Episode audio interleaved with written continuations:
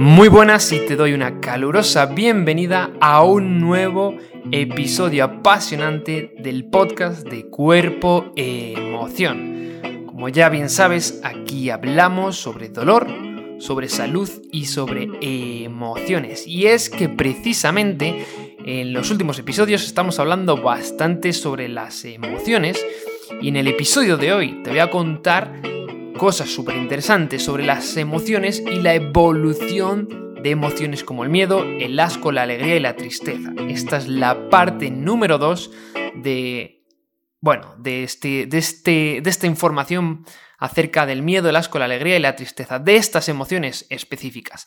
Así que, sin más dilación, vamos a por ello.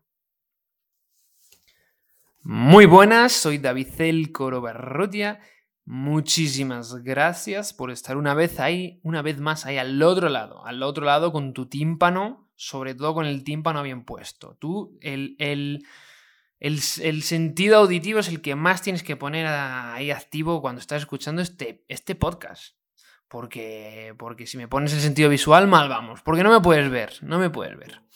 Bueno, mira, un par de cositas, ¿vale? Lo primero, mencionar que esta serie de episodios que estoy haciendo sobre emociones y evolución está basado mucho en una serie de investigaciones de un señor que se llama Dylan Evans, que tiene un librito sobre emociones muy interesante. Ahí lo dejo, mencionándolo para que no me demanden, que no me demanden. Si me demandan, a lo mejor es bueno, porque está súper extendido el podcast. Así que compártelo. Bueno, Venga, vamos a por ello. Mira, ¿te acuerdas que venimos hablando sobre emociones y evolución, sobre los tipos de emociones? ¿Qué hemos aprendido? ¿Qué hemos aprendido recientemente? Bueno, acuérdate que el equilibrio entre emoción y razón es súper importante. Recuerda que las emociones son útiles para algunas situaciones, pero que en otras situaciones es mejor utilizar el raciocinio. Voy a hablar un poquito más de esto en episodios eh, venideros. Acuérdate que la alegría y la tristeza evolucionaron como motivadores a emprender una acción que aumentara el éxito reproductivo y de supervivencia, desde un punto de vista evolutivo, la alegría y la tristeza. Bueno, y alguna otra cosita más, mira, te voy a contar una historia. Yo tengo un amigo que se llama Miguel. Mi amigo Miguel es militar. Es militar para la, para la Fuerza Armada Española. Y este es un muy buen amigo de mi ciudad natal. Y recientemente hablábamos por teléfono y él hizo, él mencionó, bueno, hablábamos sobre una serie de cosas, de la vida, y él mencionó que bueno, pues que él, claro, que había conocido a mucha gente y, que había podido observar, pues, pues bueno, me contaba de que había observado que pues mucha gente que había conocido, pues que había gente que le venía periodos en la vida en los que eh, tenían mucha, bueno, muchas buenas noticias y que de repente eso se les... Mm, echaba todo a perder por circunstancias de la vida, y al revés, ¿no? Que le había conocido mucha gente en el que se la, a, las que, bueno, les habían sucedido una serie de desgracias muy, muy concentradas en el tiempo. Bueno, estábamos teniendo una conversación y yo me acordé de, de, precisamente el episodio anterior, porque si recuerdas, en el episodio anterior, en la parte 1, te comentaba que el Homo sapiens, uno de los el Homo sapiens, ¿vale? Ha e, evolucionó desde un punto de vista emocional con dos objetivos. ¿Te acuerdas que uno era interno, ¿no? Que era una serie de cambios fisiológicos en el organismo para emprender una acción. Y lo segundo era externo, ¿vale? Y lo externo normalmente es, bueno, el lenguaje verbal, lo que observamos, ¿no? Para aprender de la experiencia. ¿Vale? Entonces, yo recordaba esto porque, claro, decía, pensaba yo luego después, fíjate, esto es un ejemplo muy claro, ¿no? De que mi amigo Miguel, como él, bueno, él, es un tío de mundo, ha viajado mucho, ha estudiado afuera, él es militar, ha estado en misiones en, distintos países africanos, por ejemplo. Entonces, claro, este hombre ha interactuado con muchas personas y, y claro, ha tenido las experiencias externas que le han hecho aprender. No todo el mundo aprende de esto, ¿no? Pero por eso muchas veces el, viajar, el conocer gente, el tener experiencias nuevas, si tienes una predisposición de esponja, como yo digo, ¿no? La esponja que absorbe, pues eh, te va a ayudar a, aprender. Y esto era un ejemplo de uno de los objetivos evolutivos del Homo sapiens con respecto a las emociones, de manera externa, ¿no? Es decir, yo veo las expresiones faciales, las historias de la gente y esto pues me ayuda. Por ejemplo, acuérdate que el, miedo es una emoción por lo general para la supervivencia, con rasgos innatos pero también aprendidos. Mira lo que se hacía en este experimento. Espero que mi amigo Miguel, eh, ahora que voy a meterme aquí en, el experimento, eh, no le importe que haya contado esto, Miguel. Grande. No sé si me escuchará, me da la sensación de que no, pero si algún día me escucha, eh, se reirá. Bueno, mira, se hacía lo siguiente en este experimento, ¿vale? Presta atención, fíjate, con respecto al miedo. Tenían macacos en un laboratorio, ¿vale? Tenían ahí unos macacos, unos macacos, unos macacos, mm, hay un grupo de música que se llama Macaco, en español. Pero bueno, tenían a un grupo de macacos, joder, macacos resus. Es que claro, macacos y macacos resus se me mezcla ahí, se me mezclan las sinapsis neuronales y tal. Bueno, búscalo, búscalo en internet porque son unos macacos que se llaman resus, que son muy graciosos y pequeños, tienen como cara de mala hostia. Son bastante simpáticos así a primera vista. Y lo que hacían es que tenían a estos macacos en una sala, en un laboratorio, con serpientes. ¿Vale? Entonces, seleccionaban a los macacos que no mostraban miedo al tener presentes a las serpientes en este laboratorio. Pero fíjate lo que hacían cogían a estos macacos y les mostraban vídeos, ¿vale? Vídeos, les ponían vídeos a los macacos de otros macacos que reaccionaban con miedo cuando había serpientes presentes. ¿Y qué hacían? Pues que luego ponían a estos macacos de nuevo en la sala en la que había serpientes y empezaban a reaccionar con miedo. Esto nos viene a decir que hay un aprendizaje debido a la experiencia. Estos macacos aprendieron que como veían a otros macacos tener miedo de las serpientes, cuando ellos estaban en la misma situación, experimentaban miedo. Pero esto tiene ciertos límites. ¿Por qué? Porque fíjate lo que hacían. Cuando mostraban a los mismos monos, hacían lo mismo, ¿vale? Mostraban a los monos vídeos de otros monos asustados al ver vídeos de flores o de ratones. Esto lo hacían. Alucinante. Pues bueno, los monos del laboratorio cuando veían en la sala flores o ratones no se asustaban. Entonces, ¿cuál es el aprendizaje de esto? El aprendizaje es que el aprendizaje emocional es una combinación entre factores ambientales y la predisposición innata de aprender una cosa a través de otras experiencias. Es decir, hay unos factores ambientales y una predisposición innata a, en, este, por, en este caso, por ejemplo, al miedo a las serpientes. ¿Vale? Pero fíjate, no todas las expresiones emocionales están diseñadas para ayudar a otros animales a aprender. O como te decía yo, de mi amigo Miguel, ¿no? para aprender eh, mm, bueno, de, otras experiencias. Ahora nos vamos al mundo más animal, aunque seguimos siendo animales, en cierto modo. Mm, lo que te quiero decir es que no todas están hechas para aprender, sino para engañar. ¿Vale? Fíjate, cuando un gato se encuentra amenazado, está ahí el gatito, ¿vale? Imagínate el típico gato nocturno, se encuentra amenazado, se le erizan los pelos. Y esto no sucede para que el gato muestre, oh, estoy asustado porque son las 12 de la noche y acabo de ver a un humano por la calle. O a otro gato. Sino, lo hace, sino que lo hace para aumentar el volumen de su tamaño y así evitar ser atacado por un ser humano, por otro gato, o por un águila o un buitre. Bueno, cuando consideramos la evolución de las emociones, hay que tener en cuenta todos los elementos de las respuestas emocionales. Mm, vale, a ver, David, mm, frena el carro. ¿Qué me quieres decir con esto? Presta atención, presta atención. Mira, mira, lo que quiero decir es que hay que considerar la sensación interna, pero también las expresiones faciales y otras señales. Vamos a, clarificar esto un poquito. Mira, esto fue estudiado por el señor Darwin, que igual te suena un poco, ¿vale?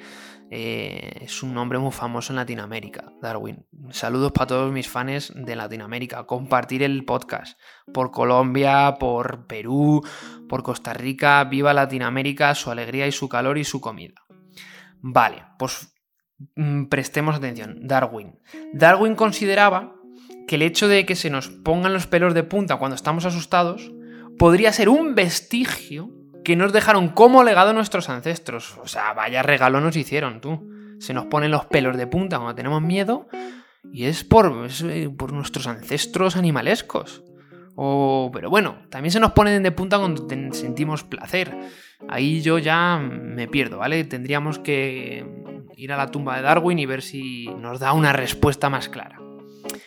Pero por ejemplo, cuando estamos muy enfadados nos mordemos los labios o apretamos fuerte con los dientes, ¿vale? Esto mm, pues, podrían ser vestigios que nos dejaron nuestros ancestros.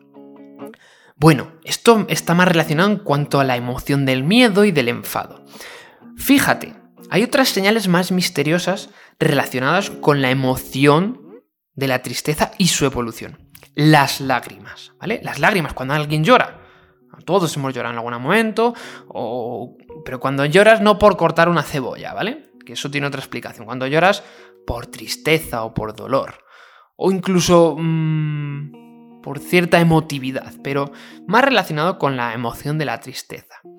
Pues fíjate, muchos animales tienen glándulas lacrimógenas, pero estas sirven para proteger a los ojos contra posibles lesiones ni los chimpancés, que son nuestros coleguitas más cercanos, los chimpancés, los monos reus, resus, resus, estos esos macacos, los macacos que espero que los busques, que ya te he dicho que son muy graciosos, pues ellos no lloran, no lloran. Pero fíjate, esta, esta idea ¿no? ha sido investigada, lo de las lágrimas, y, y un grupo de investigación de un hombre llamado William Frey, ha observado que la composición química de las lágrimas, cuando tú lloras, ayudan a liberar hormonas estresantes del cuerpo. Esta es una razón por la que te podrías sentir bien después de llorar. Por el contrario, hay otras investigaciones mm, que achacan esto al apoyo recibido social cuando lloras con un amigo, con una amiga con alguien de confianza.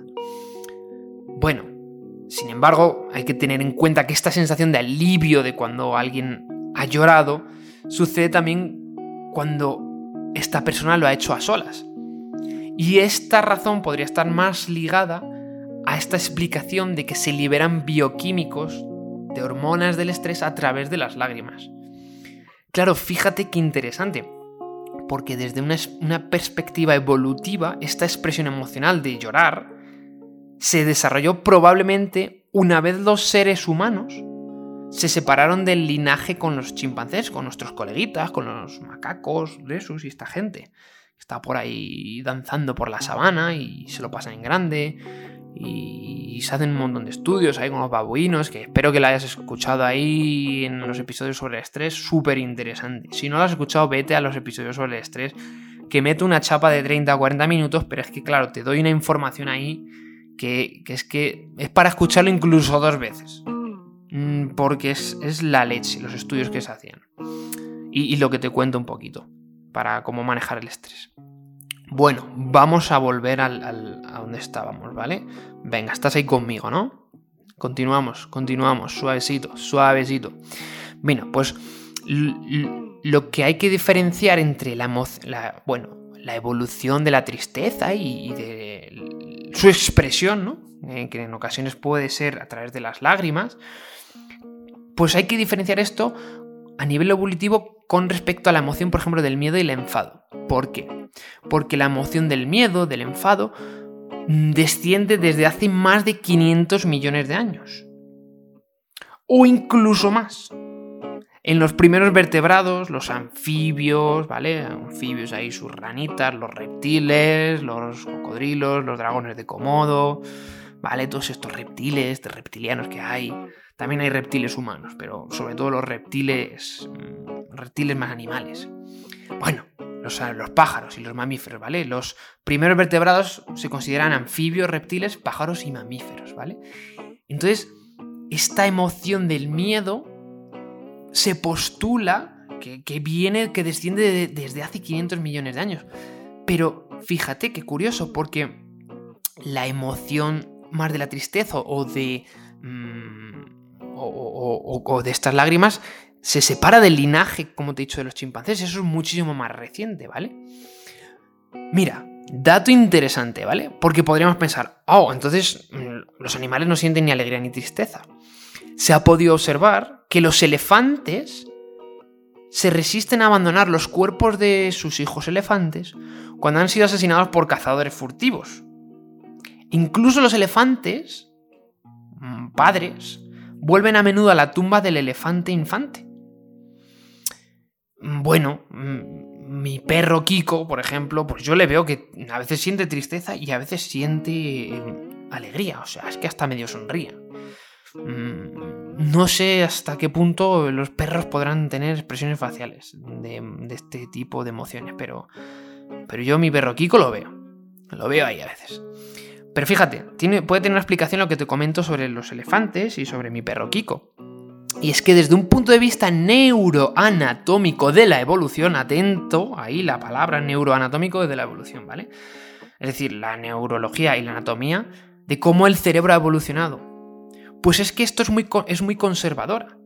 ¿Qué quiero decir con esto? Pues que hay, se ha podido demostrar que hay muy pocas modificaciones en el cerebro, a pesar de las diferencias físicas, que pueden ser abismales. Es decir, el cerebro, desde un punto de vista neuroanatómico, de un elefante y de un ser humano, no es tan diferente.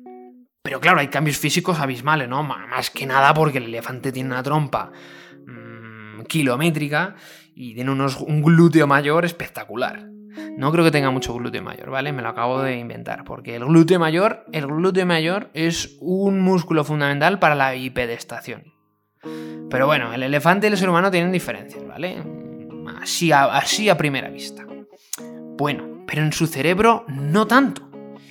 Y es que fíjate, ¿recuerdas que los tipos de emociones estaban divididos entre grupos, y uno de los grupos eran las emociones básicas, que eran automáticas, innatas y universales.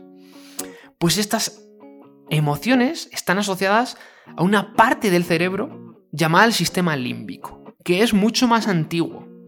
Mientras que las emociones cognitivas como el amor y la culpa, y a lo mejor estas lágrimas que los seres humanos, mm, bueno, expulsan cuando sienten dolor o tristeza o sufrimiento, o pérdida, pues están asociadas a otra parte del cerebro llamada neocórtex, que es más reciente, alrededor de 60 millones, en comparación, fíjate, a esos 500 millones de años o incluso más de los anfibios, los reptiles, los pájaros y los mamíferos.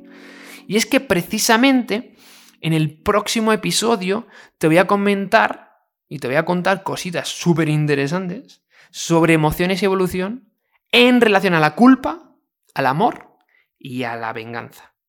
Así que, si te ha gustado este episodio, por favor compártelo all around the world, por Latinoamérica, por Asia, por todos los continentes del planeta Tierra. Y bueno, si algún alien o alguna especie inteligente me escucha en otro planeta, pues por favor, compartir el podcast también, porque ¿por qué no? ¿Por qué no? Así que nada, me espero que hayas disfrutado, espero que hayas aprendido, seguro que sí, pero de verdad, en serio, comparte este, este podcast, pásalo ahora a algún grupo de WhatsApp o de Telegram, ponlo en tu Facebook o en alguna red social y así me ayudas un poquito a que crezca eh, este podcast y así yo esté más motivado y así pues yo mm, te dé información súper más interesante de la que te doy. Vale, muchísimas gracias dale unas estrellitas para calificar este episodio. Soy David El Barrutia, recordándote que te muevas, que la hagas sin dolor y que vivas.